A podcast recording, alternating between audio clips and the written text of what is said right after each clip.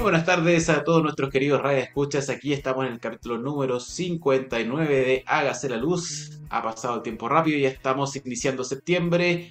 Y cuéntanos hoy día, Danilo, qué nos espera para el día de hoy en este martes 6 de septiembre. Oye, saliendo de los resultados de la, de, la elección del plebiscito, que hay hartas, hartas cosas del limpio que sacar, pero la democracia es así, el pueblo de Chile se ha manifestado. Eh, pero pasemos a lo que nos convoca aquí en Hágase la Luz. Primero que todo, saludarte, Sebastián, y también a los que nos están escuchando esta tarde de día martes.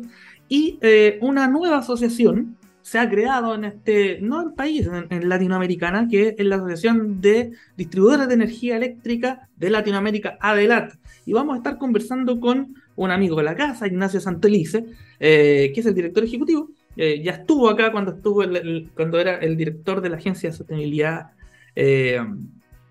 energética y vamos a desmenuzar con él, a investigar un poco cuál es la misión y la visión y cuáles son los desafíos a nivel latinoamericano que tiene la distribución eh, de energía eléctrica y cuál es el papel y el rol que va a jugar Adelat en este concierto del sector energético ahora a nivel latinoamericano. Así que eh, vamos a conversar con él, pero antes, Sebastián, cuéntanos qué se nos viene.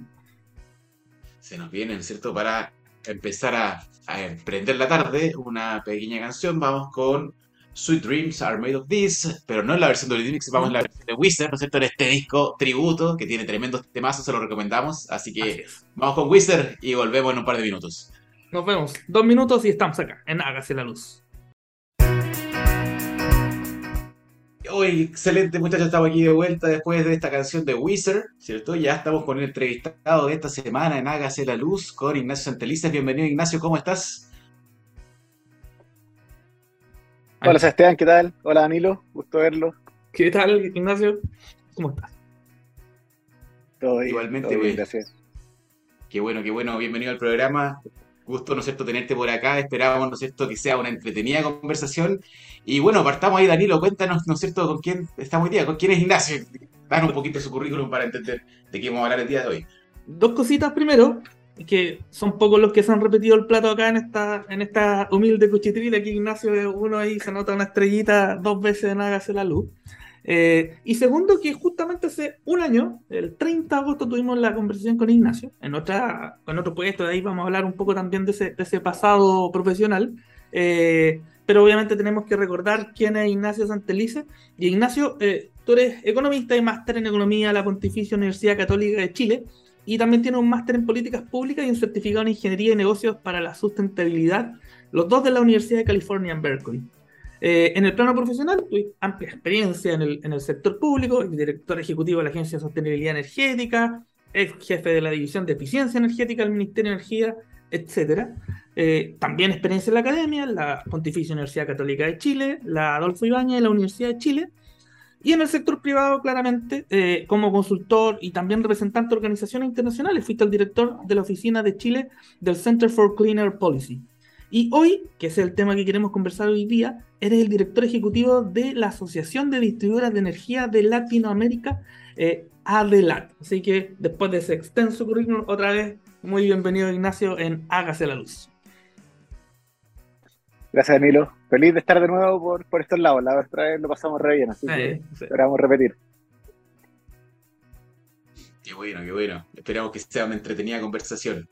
Oye, vamos entrando en materia del tiro, ¿no es cierto? Porque aquí en Hágase la Luz, como siempre decimos, vuelan los minutos y uno empieza a conversar y se nos siempre corta la conversación. Y partamos por entrar en materia ahí con, con Adela, ¿no es cierto? El 27 de mayo en, Sao Paulo hicieron ustedes el lanzamiento de, de Adela, ¿no es cierto? La Asociación de Empresas de Distribución, que hoy ya cuenta con 15 integrantes. Y, aquí la primera pregunta que, se nos vino con Danilo, ahí cuando estábamos armando la pauta, ¿no es cierto?, es ¿cuál es la motivación, ¿no es cierto?, que lo lleva a crear una organización de carácter regional. Eh, en general, ¿no es cierto?, acá no, no, vemos tantas organizaciones, ¿no es cierto?, de, carácter sudamericano. Eh, ¿Y qué nos lleva, ¿no es cierto?, a crear esta asociación y cuáles son los objetivos y desafíos comunes en Latinoamérica que originan a esta asociación? Bien, bueno, ahora somos 16, ¿eh? Se nos ah, unió Ah, buenísimo. Mm. Don Pato Molina. Un, tercer actor chileno con el Pato Molina, por supuesto. Un grande, un histórico. Y nada, es Bueno, esas son las mismas preguntas que me hice yo cuando me ofrecieron sumarme al proyecto de la ah, eh, y fíjate que es bien interesante y, con el tiempo yo creo que he ido reafirmando el, diagnóstico, personalmente, el diagnóstico que, se tuvo en su momento de parte del directorio y de las empresas que fundaron la, asociación. Y es que llevamos varios años ya en la región hablando de la transición energética. Entonces, ¿ah? eh, el hidrógeno verde, la generación limpia, y, está muy instalado el discurso de sacar la central a carbón en una primera etapa, sacar las centrales a gas en la segunda y reemplazarlo todo por energía renovable en electricidad. Y eso está instaladísimo, creo que nadie se cuestiona eso. En una segunda vuelta se habla mucho y que como secundario, pero se habla de la transmisión. ¿Mm? Eh, oye, tenemos que traer la energía. Es bien obvio. pero nadie habla de la tercera parte. Que, trae una energía a dónde? A las ciudades. Eh, aquí están los centros de consumo, finalmente. ¿Y cómo nos aseguramos de que en las ciudades esta cosa funcione? Porque estamos hablando de que vamos a tener todo el transporte eléctrico, de que vamos a tener toda la calefacción eléctrica, de que usos industriales van a moverse electricidad con, con la calidad y con los estándares de las redes que tenemos hoy día en Latinoamérica, no aguanta. Simplemente no aguanta. ¿Ah? Y un corte de luz ya no va a ser que me quedo sin luz. Va a ser básicamente que, eventualmente se podría paralizar una ciudad, en que el transporte público esté electrificado, que la gente pase frío en las noches en las casas. O sea, hay, hay tremendos desafíos que tienen mucho que ver con la, con la distribución y que hoy día no se están conversando en ninguna parte. Y eso es un diagnóstico transversal. Y por eso crean esta asociación, justamente, eh, que el objetivo es instalar en la discusión pública todos los desafíos de la transición energética relacionados con la distribución. Porque todas las acciones locales están en el día a día, de, vemos hoy día, ¿cierto? Esto, el cálculo del VAT, ¿cierto? Las tarifas. Pero esta mirada de largo plazo nadie la está dando. Esto no es algo que se necesita hoy día, pero se necesita pronto para que de aquí a cinco años, diez años, tengamos redes más potentes, más suficientes, más inteligentes, y ese es justamente el, rol que quieren darle adelante. bueno, después de, este 27 de, de mayo, cuando se hace el lanzamiento de Adelat, nosotros acá, el equipo periodístico de Hágase la Luz investigó declaraciones, eh, notas de prensa, etc. Y, en particular eh, nos llamó la atención una, eh, que era algo, una, una, pregunta que te hicieron en el diario financiero, en este DF Sud, creo que será el nombre, que, que, tiene como un énfasis más eh, latinoamericano, más de la región. Eh, y es que más que diferenciarse o, adelante de, los gremios locales, es como cuál es el, el extra, ¿ya? Porque efectivamente aquí están las empresas eléctricas que se preocupan obviamente de la parte tarifaria, de la parte regulatoria, pero también de esta mirada de, de, de mediano a largo plazo. Eh, entonces, ¿cómo viene a complementar eh, la Asociación de Empresas Eléctricas de Distribución en Latinoamérica a esta, a esta visión? ¿Cómo, ¿Cuál es el rol, este acompañamiento, esta, eh, ¿cómo se dice? Como simbiosis quizás con, con, los roles existentes ya de las organizaciones que existen a nivel local. Entonces, ¿cómo se complementa esta misión y visión de esta nueva asociación? Sí, lo primero es como qué cosas hacemos nosotros y qué cosas hacen las acciones locales. Y ahí hemos sido bien cuidadosos en el diseño de Adelat de no cruzarnos. Entonces, nosotros, por ejemplo, no entramos en lobby con los gobiernos. Eso es lo primero. ¿Por qué? Porque nosotros no entramos en la discusión técnica específica de cada país. Eso es algo que, que compete a las organizaciones locales y y somos bien respetuosos de eso. Entonces yo no voy a andar pidiéndole a Mancilla una reunión, ¿cierto?, para hablar del VAR, porque está fuera de mi ámbito de acción. Lo mismo en Perú, en, además que no tengo ni las capacidades, ni la expertise, ni, ni los equipos para hacerlo, y eso tienen que claramente hacerlo las acciones locales. Entonces, lo primero es eso, como separar la agua. Y, y lo segundo es que nosotros lo que queremos es tener justamente esta discusión de más largo plazo, que las acciones locales no es muy difícil que tengan porque se los come el día a día. Eh, y poder dar insumos a la discusión de cada país. Entonces, por ejemplo, ahora estamos en medio de un proceso de, de unas mesas técnicas en que estamos conversando sobre la regulación del futuro. ¿Cuál debiese ser la regulación del futuro para la discusión? Y estamos haciendo el ejercicio a nivel latinoamericano. Estamos trabajando con estos cinco países, contratamos consultores de los distintos países que están apoyando. Y lo que queremos llegar nosotros es a un diagnóstico de cuáles son los elementos mínimos comunes a cada país. Y eso después las acciones locales lo van a poder tomar de insumo. Van a poder decir, oye, ¿sabes qué? A nivel latinoamericano se han identificado que estos son los temas. Eh, esto es un trabajo que hicieron las empresas, pero que hicieron las empresas de distintos países y que tuvieron consultores, que tuvieron compañía del Banco Mundial en el proceso. O sea, estamos tratando de darle validez técnica a lo que presentemos. Y eso después puede ser un insumo valioso para que las acciones locales se sienten con los reguladores a conversar en las especificidades de cada, de cada uno de los de las regulaciones que tiene que tener cada país. Entonces, así es como nos estamos tratando de dividir los roles con, con las distribuidoras locales. Yo creo que va a ser un buen camino porque confiamos en que las distribuidoras locales le vean valor a este trabajo que estamos haciendo y lo sientan complementario y, se suben a, lo que estamos haciendo, Pero antes de, ir a la, a, la, siguiente pregunta, hay un dato súper relevante que está en esta en, las diversas notas que, le, hemos leído de la la cantidad de personas que están eh, suministradas por las empresas socias. Es, un número eh, ah, eh, grande, no sé cómo decirlo, pero ¿cuánto, cuánto es? Sí, cálculos que representamos a empresas que suministran como a 70 millones de clientes en Latinoamérica. Entonces, claro, en Latinoamérica deben haber cientos de empresas, pero en el 80-20 tenemos probablemente las más grandes de Brasil, eh, tenemos una asociación completa de Argentina, tenemos la, empresa más grande, o una de las dos empresas más grandes de Colombia, también, una de las dos más grandes. Entonces yo creo que es un buen punto de partida. Ahora, esto es como, queremos que adelante sea una plataforma, y las plataformas, tal como Uber, como Waze, como todas esas cosas, se funcionan mejor cuando hay más personas participando de la plataforma y por eso es que parte importante de lo que hacemos es tratar de captar más socios. Creemos que es muy importante que se sigan sumando países, que se sigan sumando empresas para tener estas discusiones que estamos llevando a cabo desde, desde adelante. Oye, 70 millones de personas es, un número brutal, ¿no? Impresionante.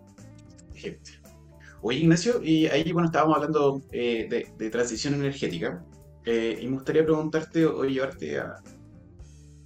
¿Cómo ves tú lo que hablabas, ¿no cierto?, a respecto de la regulación del futuro. Eh, nos hablaste delante de infraestructura, ¿cierto? Que nosotros totalmente de acuerdo con que hay un gran déficit de infraestructura probablemente. Eh, estamos en Sudamérica, ¿cierto? Probablemente si nos vamos a otras partes de la región, en Centroamérica puede ser de peor calidad aún. Y, ahí un poco llevarte, la pregunta es, ¿qué problemas prácticos, ¿no es cierto?, eh, tú ves desde el punto de vista de decir, oye, mira, hoy día estamos en la infraestructura actual, tenemos problemas, ¿qué otros problemas ves que son relevantes que hay que abordar en el corto plazo? Esto todavía es un diagnóstico un poquito mío, que me voy armando en este tiempo. Eh, no necesariamente representa eh, la opinión de adelante porque justamente eso es lo que estamos construyendo en estos procesos. Pero yo veo tres cosas. Una, eh, aquí hay una desconexión brutal, y eso lo veía desde que estaba el mundo de la eficiencia energética. Entre la oferta y demanda de energía. Ah, eh, tiene que ver mucho con los incentivos, con las tarifas, con las señales que se dan respecto de cómo estamos consumiendo la energía y cómo se está produciendo. Eh, ahí hay un, un desacople bien, bien importante que yo creo que hay que trabajarle no todo el mundo tiene capacidad de gestión de demanda, y eso está perfecto. Pero, pero hay mucha gente que sí, y, y hay tecnologías que se conectan directo a los dispositivos de las casas, o sea, en otras partes uno puede con el refrigerador de tu casa hacer algo de gestión de demanda. Y funciona perfectamente bien. Creo que se están invadiendo aquí. eh, es que el, colegio era local de votación, así que no tuvieron colegio hoy día. Ah. ¿ah? papá. Sí, bueno, ahí. Oye, entonces, eso era lo primero. Eh, lo segundo es el tema de el desacople. Lo segundo, el tema de la generación distribuida. Eh, entonces, tenemos generación distribuida, pero no tenemos mucha generación distribuida. Tenemos que hacer un esfuerzo importante por aumentarla. Entonces, tenemos que mejorar los plazos del regulador, tenemos que mejorar los plazos de la distribuidora, tenemos que facilitar los trámites. Al final, realmente es un cacho. Yo tengo paneles solares en la casa y son varios meses de trámite y de problemas y de los planos y otras cosas que son tan necesarios. ¿ah? Entonces, lo que hacer con la generación distribuida, pero también con cómo se conecta esta generación distribuida al resto de, de la ciudad. ¿ah? Porque hoy día no hay problema, pero por ejemplo en Brasil ya se está viendo con mucha fuerza. Cuando entra muy fuerte la generación distribuida, después, ¿quién paga las redes? Mm. Y ese es un tremendo problema, porque se, se vuelve un tema muy regresivo. Eh, qué sé yo, hay parte en Australia en que uno de cada tres hogares tiene paneles, tiene paneles solares y entonces con eso prácticamente no pagan nada de consumo de energía. Quiere decir que todo el uso de la red, que siguen usándola, fuera de la punta, o sea, fuera del horario en que está el panel solar funcionando, lo terminan pagando sus vecinos. Lo terminan pagando en proporciones bien altas, porque finalmente dice, oye, un tercio lo reparto en otros dos tercios, un aumento del 50% en el costo. Entonces, tenemos también que pensar en cómo desarrollamos una regulación que favorezca la generación distribuida, pero, pero que lo haga de buena manera y sin esta cosa regresiva de distribuir los costos entre los demás actores que no tienen o no pueden tener generación distribuida. Y lo otro es, bueno, el tema, yo creo que ya llegó el momento de volver a conversar de la inteligencia de las redes. Hace tres años, ¿cierto? Se murió el tema en Chile, los paneles solares, o sea, la, los medidores inteligentes. Bueno, es un tema que tenemos que volver a conversar, porque para muchos hogares, y hay que enfocarlo desde los beneficios. ¿ah? una red más inteligente nos va a permitir, por un lado, esto de acoplar oferta y demanda. Esto va a permitir eventualmente la entrada del comercializador, del agregador, de otros actores que pueden ofrecer servicios complementarios, ¿cierto? Pueden eficientar los sistemas eléctricos. Vamos a tener menos consumo en punta, y todo eso son beneficios para la gente. Son beneficios que tal vez no van a ver hoy día, pero que se van a ver en 5 años, en 10 años. Y tenemos que tener esta discusión. En algún momento tenemos que avanzar con más fuerza hacia meter la inteligencia a la red, a invertir en redes más resilientes, que puedan responder de mejor manera ante corte, porque lo que hablamos al principio, si se corta la luz en día y más va a ser un problema mucho más grande que si se corta el día. Yo creo que por ahí van los grandes desafíos de la, de la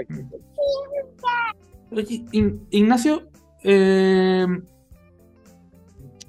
este es como un, pase gol quizás, pero eh, hiciste una columna en la tercera sobre... Eh, me acordé porque hablaste de tu casa recién, que tú dijiste que tenías paneles. Entonces, que cuando armaste tu casa, tenía, tiene una serie como de, de, de mm, un diseño especial, con muy electrificada, etcétera, etcétera, y, hiciste el paralelo con una ciudad. Entonces es como, a mí me gustó harto el ejemplo y, te pido si es que nos puedes contar porque con ese se explica bien eh, como todo el contexto que nos acabas de decir. Eh, entonces es como, no sé si nos puedes repetir el ejemplo ahora de esta columna que, escribiste, no sé, hace un par de meses, puede ser, o no sé, no, me acuerdo exactamente la fecha.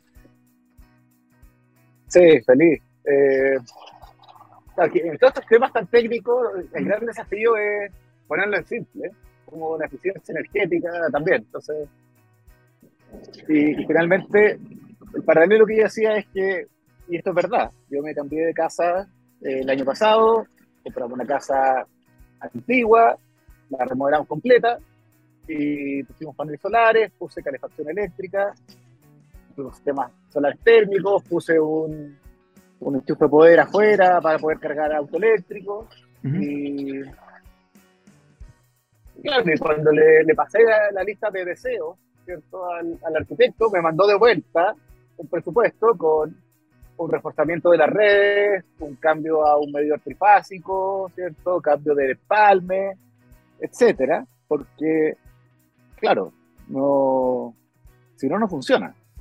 Eh, entonces, claro, yo, mi reflexión era, es bien obvio que iba a pasar eso. Cualquiera que quiera como moverse esta full electrificación tiene que asumir que tiene que reforzar su, su casa eléctricamente.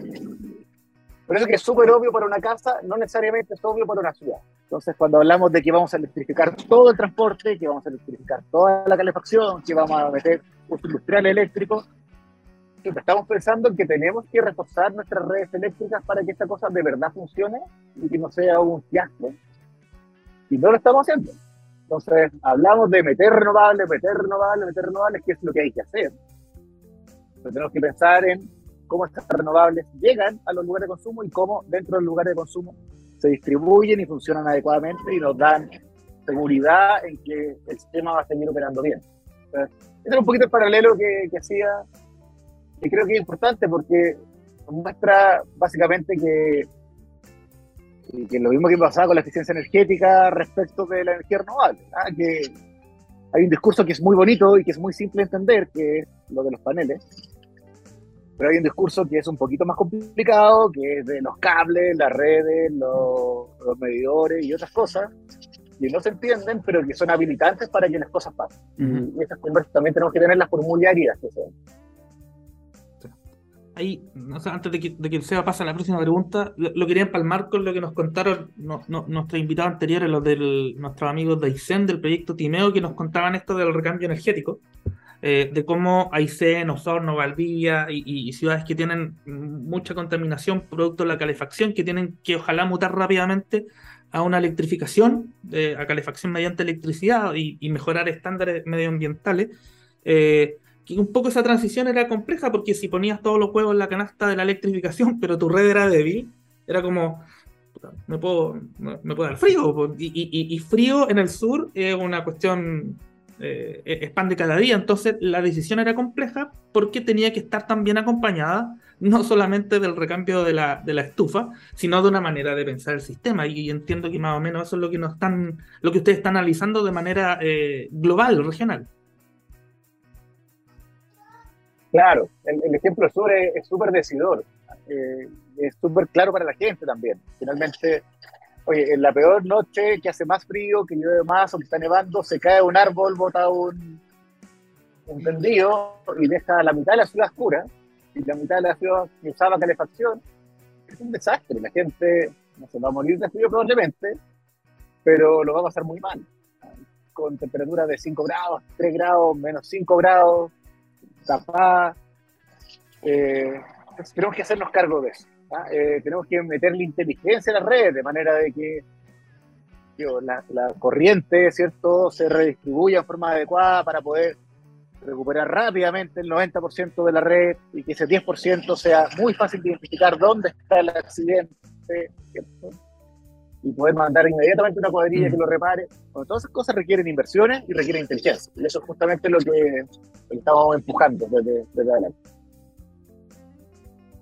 Súper interesante, Ignacio, y estando súper de acuerdo con el diagnóstico ahí. Eh, te quería preguntar un poco respecto a la visión más regional, ¿no es cierto? Eh, porque estamos en distintas realidades económicas, distintas realidades geográficas.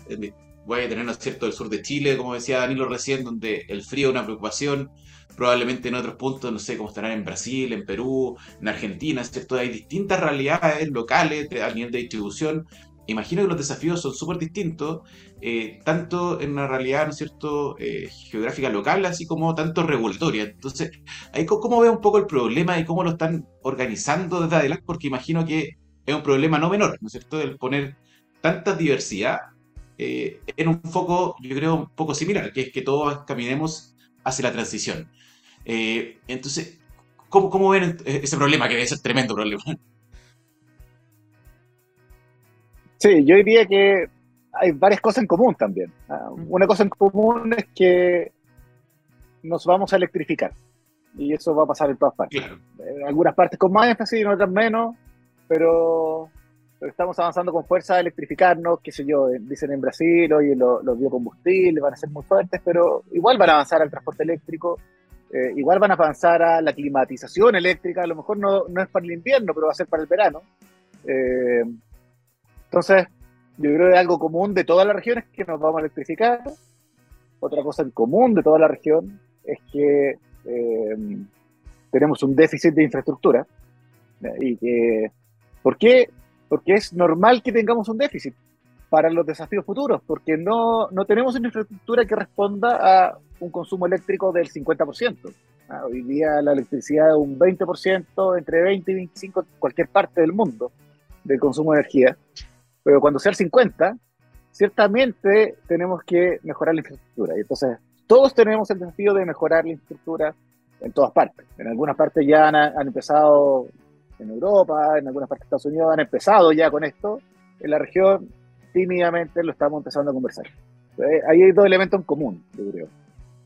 Después, claro, cada uno tiene un punto de partida distinto. En algunos países, no sé, en Chile está la, el giro único de la distribución, en Brasil está fuerte el tema de la comercialización.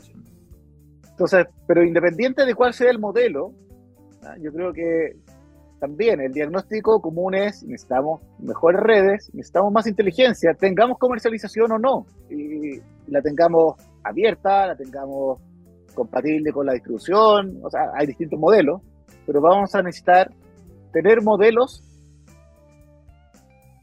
más modernos y ofrecerle a los clientes respecto de cómo consumen la energía, cómo integran el consumo con la demanda, con, con la operación en sus propias casas, y todas esas cosas son comunes. Entonces, yo creo que justamente nuestro desafío es tratar de identificar esos temas, identificar esos temas, identificar los desafíos, la inteligencia en las redes, la resiliencia, la calidad del servicio, que debiese ser una calidad del servicio mínima, ¿cierto? Eh, que permita tener un 50% de la energía eléctrica en, la red y que las ciudades sigan funcionando en cualquier evento. Eh, ¿Qué va a pasar entre eh, eventos climáticos extremos? Esa también es una conversión que hay que tener. Nos vamos a preparar eh, para eventos normales, porque ustedes saben que todos los indicadores de, del SAID y todas estas cosas te sacan, ¿cierto?, los, eventos como extraordinarios. Pero una situación de, cambio climático en que todos los científicos nos dicen, oye, estos eventos extraordinarios van a dejar de ser tan extraordinarios y van a empezar a ser más frecuentes. Entonces, chuta, ¿vamos a tener que empezar a prepararnos también para eso o no? Todas esas discusiones son comunes en la región y tenemos que, que abordarlas y lo que queremos nosotros justamente es hacer propuestas razonables sobre cuáles son los temas mínimos que debiesen estar en cualquier regulación del futuro que aborde la distribución. Y, ahí, Ignacio, eh, hablando de regulación del futuro, eh, tú mencionaste los casos, ¿no es cierto?, que está en Estados Unidos y están haciendo algunas cosas, en Europa también. Eh, no, sé si nos puedes dar alguna luz de respecto a, a qué están haciendo ellos. Yo creo que este es un tema bien, de alguna forma, de, avanzada. Yo creo que nadie tiene la respuesta y uno ve, ¿no es cierto?, los papers y está bien de paper todavía en esto de que, la demanda se transforma en un rol bastante más activo.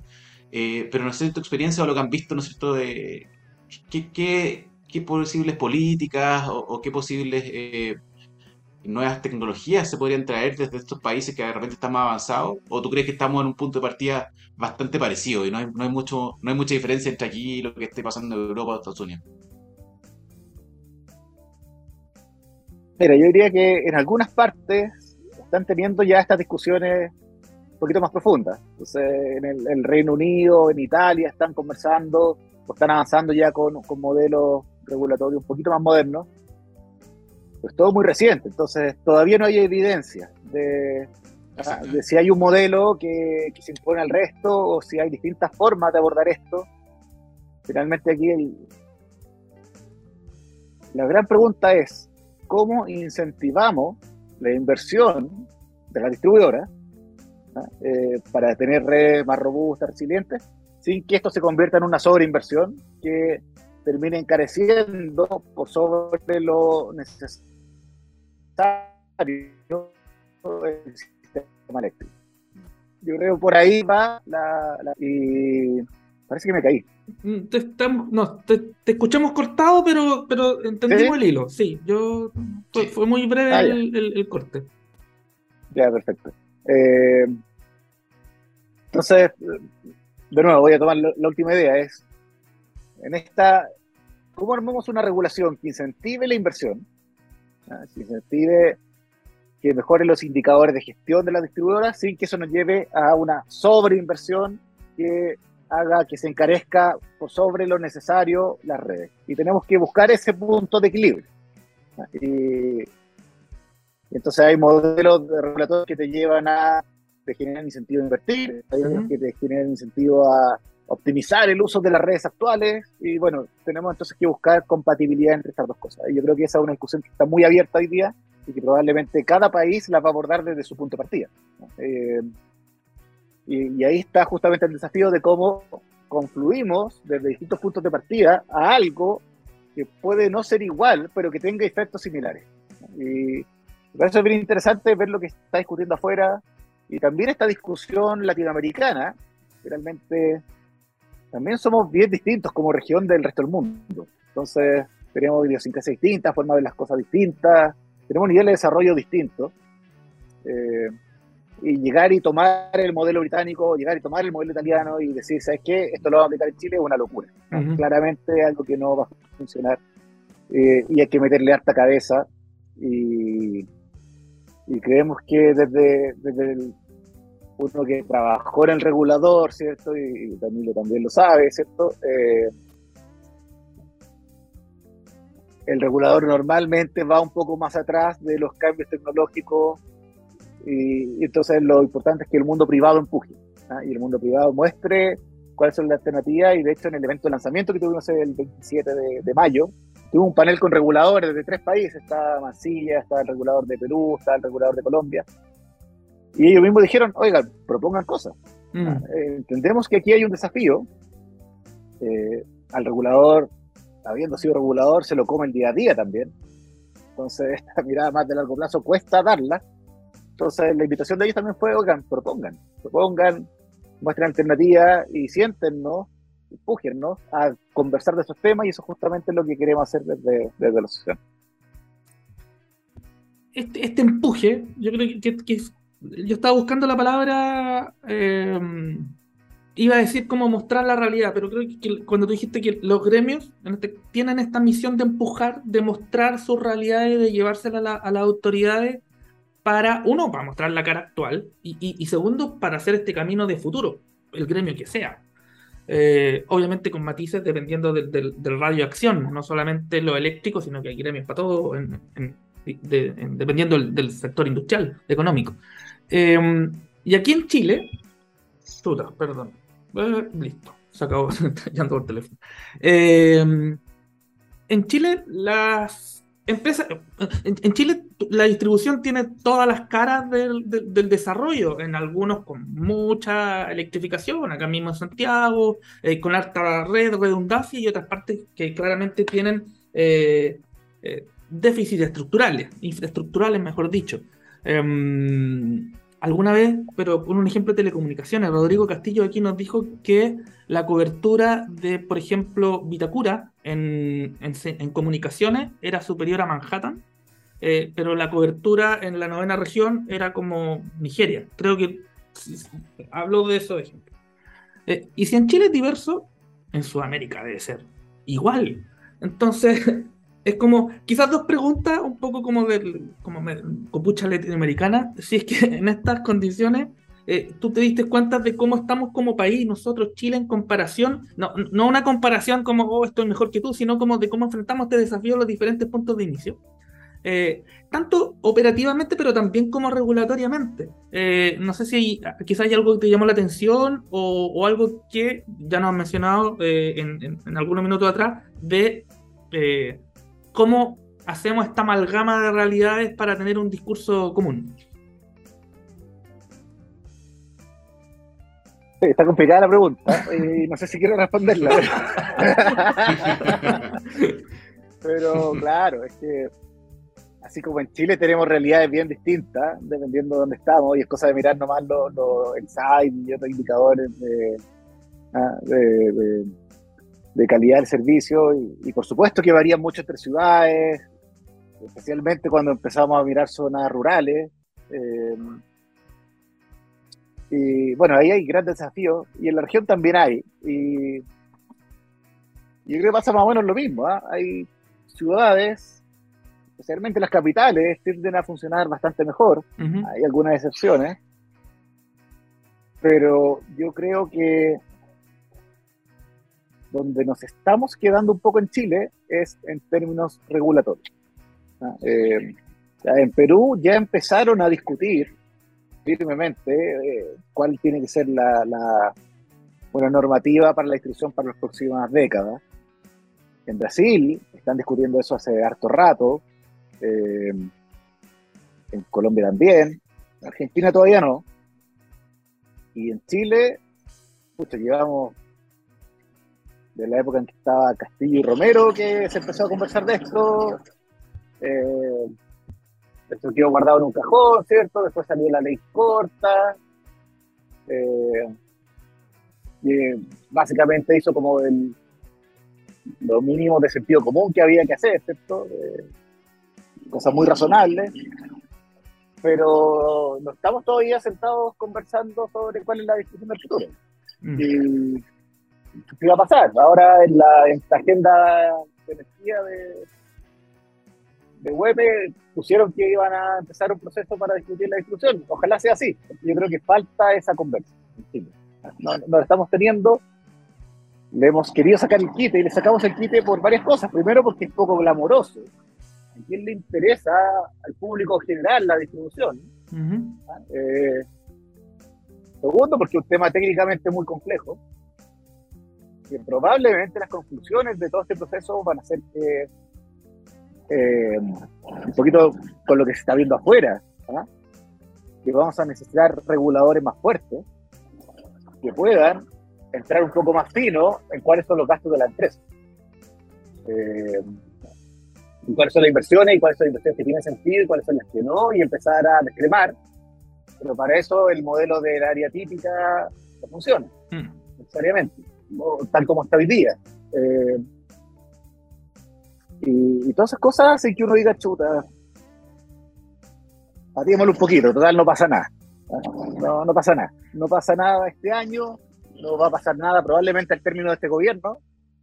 Eh, pero, pero en el sector de energía uno tiene que proyectarse a 10 años, a 15 años y que me dice, chuta, ¿sabes qué? En dos gobiernos más, si ya no hicimos algo, vamos a tener un calabro grande. Mm. Entonces, que, hay que empujar. pues. Si, si aquí no hay actores que empujen, que se discutan estos temas, es más cómodo no discutirlo y seguir con las otras cosas que estamos haciendo, pero... Y de nuevo, es como lo mismo que nos pasaba en eficiencia energética. Eh, somos más o menos eficientes para consumir energía, pero no pasa mucho. ¿eh? Eh, y si nadie está empujando, tengamos una ley de eficiencia energética, tengamos normativas, tengamos estándares, tengamos. No se avanza. ¿ah? Eh, y por eso se necesitan actores que empujen, y estamos justamente desde adelante tratando de empujar estas cosas en Chile y, y en otras partes. Oye, Ignacio, y en ese No sé si respondí tu pregunta o salí. Pero.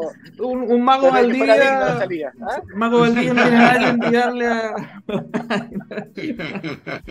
No, bien. Es que, mira. El- sí, porque, ah, perdón, Seba, pero era esto de, Tenemos 40 años con el mismo modelo, la ley corta 3 la venimos esperando hace 15 años. eh, entonces, claro, pues hay países, entiendo que Brasil está mucho más eh, ha avanzado harto más camino que nosotros, un poco en esta altura. La comercialización misma, el, el modelo de comercialización que tenemos acá, un poco lo hemos importado de, de Brasil. Hay empresas brasileñas acá, eh, o filiales brasileñas. Entonces, e- era un poco eso. Yo creo que sí, que sí. Jugaste bien, un pase entre líneas ahí, pero fantástico, ¿no? Nada que decir. Dale, Seba, perdón. Buenísimo, buenísimo. No, de hecho, yo, yo iba a ir en ese mismo sentido a, a preguntarte, porque antes nos dijiste, no sé, que los reguladores le tiraron la pelota, ¿no es cierto? Le dijeron, oye, ya, propongan, propongan ustedes, ustedes díganos qué, qué hay que hacer, ¿no es cierto? Y bueno, y ahí, ahí fuera, ¿no es cierto? Están haciendo como estas cajas regulatorias que lo que hacen es como que prueban cosas, innovan, tratan de darle una vuelta y después proponen regulación y prueban. ¿Cómo ves tú a, las empresas locales, ¿no es cierto? No solo a nivel chileno, sino que a nivel sudamericano, en tomar esa pelota y llevarla para adelante, ¿no es cierto? Bueno, yo entiendo que este sentido de crear adelante tiene ese propósito, pero, pero desde tu visión, ¿no es cierto? Desde tu rol ahora como director ejecutivo, ¿los ves con ganas? ¿Los ves entusiasmados? Vemos que a lo mejor están preocupados en otro foco. Eh, ¿cuál crees que hoy día que, y, si tú tuvieras que decir, oye, hay que hacer dos, tres cosas, ¿por dónde partirías? ¿Cuál sería tu, foco hoy día de, decir, hay que avanzar acá, ¿no es cierto? Hay que estudiar esto y, y movernos en esta dirección. Yo lo primero que diría es que las empresas están preocupadas. O sea, por algo crearon esta superinstitución Adelat, ¿cierto? Que, que trata de compartir buenas prácticas. Al final uno mira quiénes son los dueños de las distintas empresas distribuidoras en, Latinoamérica y, mayoritariamente son otras empresas distribuidoras europeas, China, donde están justamente discutiendo estos temas. Entonces, que son empresas que, en sus casas matrices están viendo justamente que es un tema muy importante que hay que discutir y quieren empujar que esa discusión se haga no solamente en Europa, eh, no solamente en Estados Unidos, sino que también se haga en Latinoamérica, donde tienen parte importante de sus su activos, sus inversiones. Eh, así que diría que hay, hay preocupación con eso. Eh, y eso es lo que quieren las distribuidoras en particular, yo creo que, y lo que buscan, al, al final la distribuidora es la cara al cliente. Y eso es bien importante, ¿no? Eh, cualquier problema que haya, el culpable la distribuidora, se corta luego el culpable la distribuidora. A veces con razón y a veces sin razón, pero... Y yo creo que lo que están haciendo es anticiparse un poco a, posibles descalabros que pueden ocurrir en el futuro, con una electrificación muy potente que ha penetrado mucho y que las redes no estén preparadas para soportarlo, o para ofrecerle a los clientes que cada vez son más sofisticados. Hoy día podríamos decir, oye, hay una pequeña élite que tiene, que tiene paneles solares, pero ya están entrando fuertes programas públicos para que la gente instale más paneles solares en sus casas, familias de ingresos medios, de ingresos medios más bajos y esto se debiese masificar en los próximos cinco años. Eh, la gente va a poner el panel solar, se le va a ir su consumo de energía a cero, cambio climático, calor. La gente va a querer poner un aire acondicionado. Ah, y, no solamente la gente que vive en el sector oriente de Santiago, sino que gente de ingresos medios en todas partes. Entonces, esta electrificación, estas mayores prestaciones del mundo eléctrico van a empezar a, generar demanda de la gente. La gente va a querer empezar a que le ofrezcan tarifas horarias, eh, va a empezar a sofisticarse un poquito más el consumidor en los próximos 5 años, 10 años, y si las distribuidoras no están a la altura en ese momento, va a ser un problema. Va a ser un problema porque finalmente ellos van a estar incumpliendo. Entonces, eso es justamente lo que yo creo que están empujando desde el mundo de la distribución. ¿ah?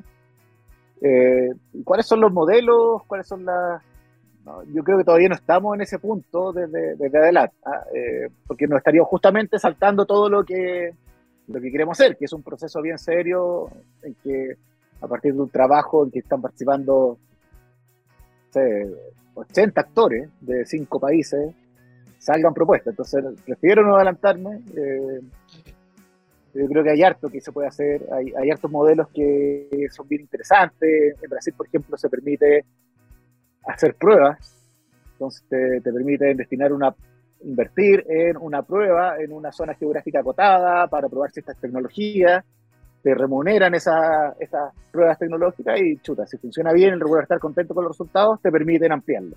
Eh, hay cosas como esas que pueden ser muy atractivas y que podrían estar dentro de una regulación futura en, Chile o en otras partes de la región.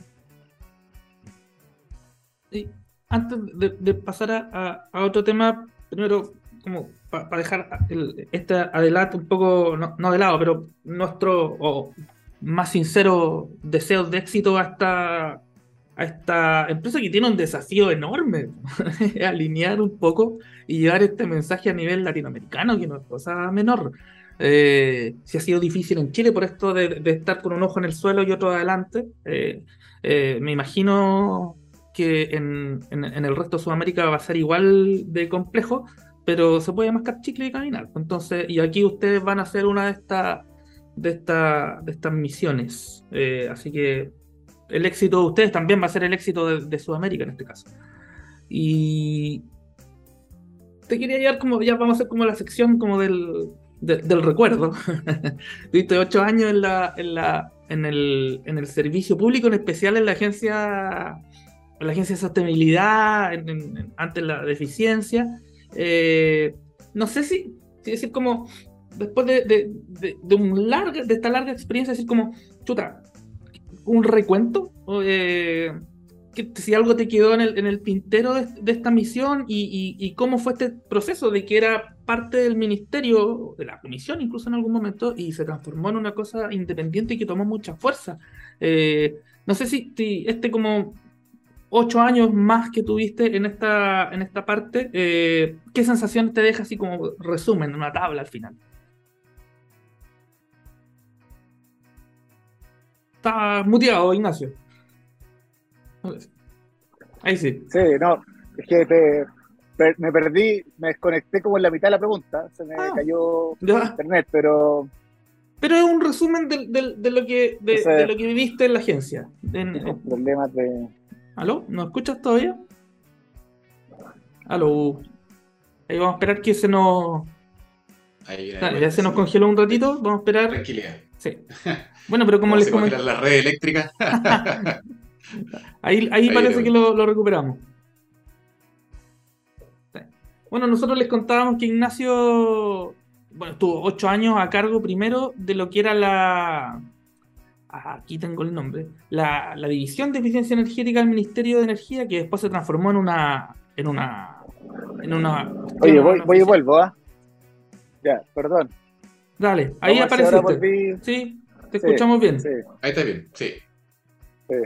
Ya, me quedé como que como temas pendientes, ah. cosas así. ¿Qué resumen haces de tu, de, de, del paso, del gran paso que tuviste por, por el tema de la eficiencia a nivel eh, público, como, como agencia del Estado? Eh, ya, bueno, es entretenida y complicada pregunta. Son, claro, son ocho años eh, como predicando sobre un tema que, que le cuesta aprender. la eficiencia energética siempre fue fue como el, hermanito olvidado de la sostenibilidad. Eh, entonces, no sé si lo conté la otra vez, pero a mí me pasaba que inauguramos cambios de caldera en hospitales. Oye, invertíamos 200 millones y generábamos ahorros de 100 millones al año en el hospital. Y resulta que la división de energías renovables ponía tres paneles en el techo que le generaba al hospital un, no sé, un ahorro de 10 millones de pesos. Y después la gran inauguración era, era arriba del techo, porque a quién le importa ir a ver una sala de máquinas. Entonces, como que esas cosas generaban un poquito de, yo creo que en el equipo del ministerio, en el equipo de la agencia, así como una, una cosa más bien épica, de una, una tarea bien complicada de, de llevar adelante. Y, y es increíble los equipos que hay en, el ministerio, en, la agencia, gente muy comprometida, muy jugada, gente que lleva 15 años empujando estos carros y que van haciendo cambios chiquititos, uno la ve, y, tremendos profesionales. Y, yo creo que una de las cosas bonitas que hicimos fue poder sacar la ley de eficiencia energética. yo creo que va, pues espero que, cambie un poquito el estatus de la eficiencia energética y que de verdad permita avanzar más con más fuerza. Y, cosas pendientes yo creo que quedaron hartas. Eh, no sé, todo el tema de la calefacción en el sur. Hoy día hay un proyecto de ley en Congreso, pero me habría gustado eh, hubiese sido ley antes. Eh, hay, varios desafíos que, por supuesto quedaron pendientes y que tendrán que hacerse a futuro. Y lo que espero yo es que la eficiencia energética no, no se pierda. Eh, un tema tan importante y hay que seguirlo empujando. Los equipos existen en el ministerio, en la agencia. Los liderazgos yo creo que también están hoy día. Eh, así que hay que seguir avanzando nomás. Es una, una maratón que no termina estos temas de, la sostenibilidad. Así que hay que seguir empujando, los que les toca tomar la posta lo van a seguir haciendo y, esperamos que, tengamos buenos resultados futuros. Excelente, así es tal cual. Una maratón que hay que correr, ¿no es cierto? Yo creo que esta transición energética no, no es una carrera de 100 metros, sino que una maratón y nos va a morar, ¿no es cierto?, los siguientes 30, 40 años en poder terminarla, si es que la terminamos en 30 años, ¿no es cierto? Oye, y, y Sí, sí. estamos como. Dale, no. No, no. A ver, dos cositas. Ya- Ya estamos como. Sebastián, en el- ya tenemos juegos de memoria. Estamos como cerrando, llegando al, al- al final del programa y tenemos dos invitaciones. Eh, la primera, este minuto de hacer la luz, este como eh, minuto de confianza para, para, para que cierre algún comentario, alguna cosa que haya quedado en el tintero, algún complemento de lo que hemos conversado.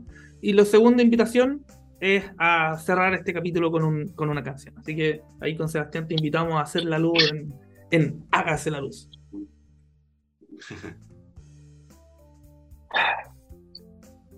Me la respiró así como. ¿qué Ah, no, yo creo que lo que quiero es. sí, eh, que estos desafíos son tan grandes, la transición energética, la- el cambio climático, que cuando, cuando nos quedamos las soluciones fáciles, o no sé si fáciles, pero las más evidentes, las más visibles, estamos perdiendo el foco. ¿ah? Eh, y cuando entonces la transición se convierte en electrificar, tener pura energía renovable y tener hidrógeno verde, falta, Ujú. falta.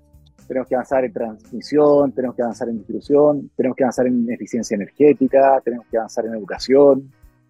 Pero hay, hay hartas aristas que normalmente quedan un poquito más relegadas porque son menos glamorosas o menos visibles o que se consideran que van a tener un rol más preponderante en el futuro y, y en la medida en que eso pasa no vamos a avanzar bien. ¿eh? Esta es una carrera, una carrera larga, una maratón, pero que además se corre en equipo.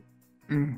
Eh, y hay varios actores que están corriendo en esto. Entonces, como una, una especie de posta, una maratón de posta, ¿ah? una cosa así. Entonces, si dejamos una de las patas coja y nos enfocamos en una o dos nomás, no, de verdad no vamos a llegar. Así que eh, démosle esa mirada más amplia a la transición, que es tan importante pa- para que podamos avanzar de verdad. Súper. Hágase la luz. Buenísima. ¿Y con qué canción nos dejas, Ignacio? ¿Con qué canción nos dejas? Ya, lo voy a dejar con 251 de Strokes. Temazo de todo. la banda norteamericana donde toca el hijo de Hammond también, el guitarrista. Bueno, buenísimo, buenísimo. Eh, Otro grande. Oye, Ignacio, muchos saludos a, Ramón, a Daniela, eh, al equipo de, de Adelat, que tiene una misión importante. eh, y, y como les decíamos, les dijimos, perdón, en un hace algunos instantes atrás, eh, aquí desde este humilde cuchitril lo vamos a estar apoyando para que, para que les vaya bien. El éxito de ustedes, el éxito no solamente ahora de Chile, sino de Sudamérica completa. Así que, uff, menudo desafío. Muchísimas gracias por la invitación. De nuevo, estuvo muy entretenido, así que a su disposición. Eso. Un abrazo a todos. Sebastián, Siempre. nos vemos en otra semana. Y muchas gracias, Ignacio, por estar aquí en Hágase la Luz. Y los dejamos con la programación de TX Plus. Nos vemos el próximo martes en otro gran capítulo. Saludos a todos. Eso, Nos vemos la próxima semana. The Strokes. Chao.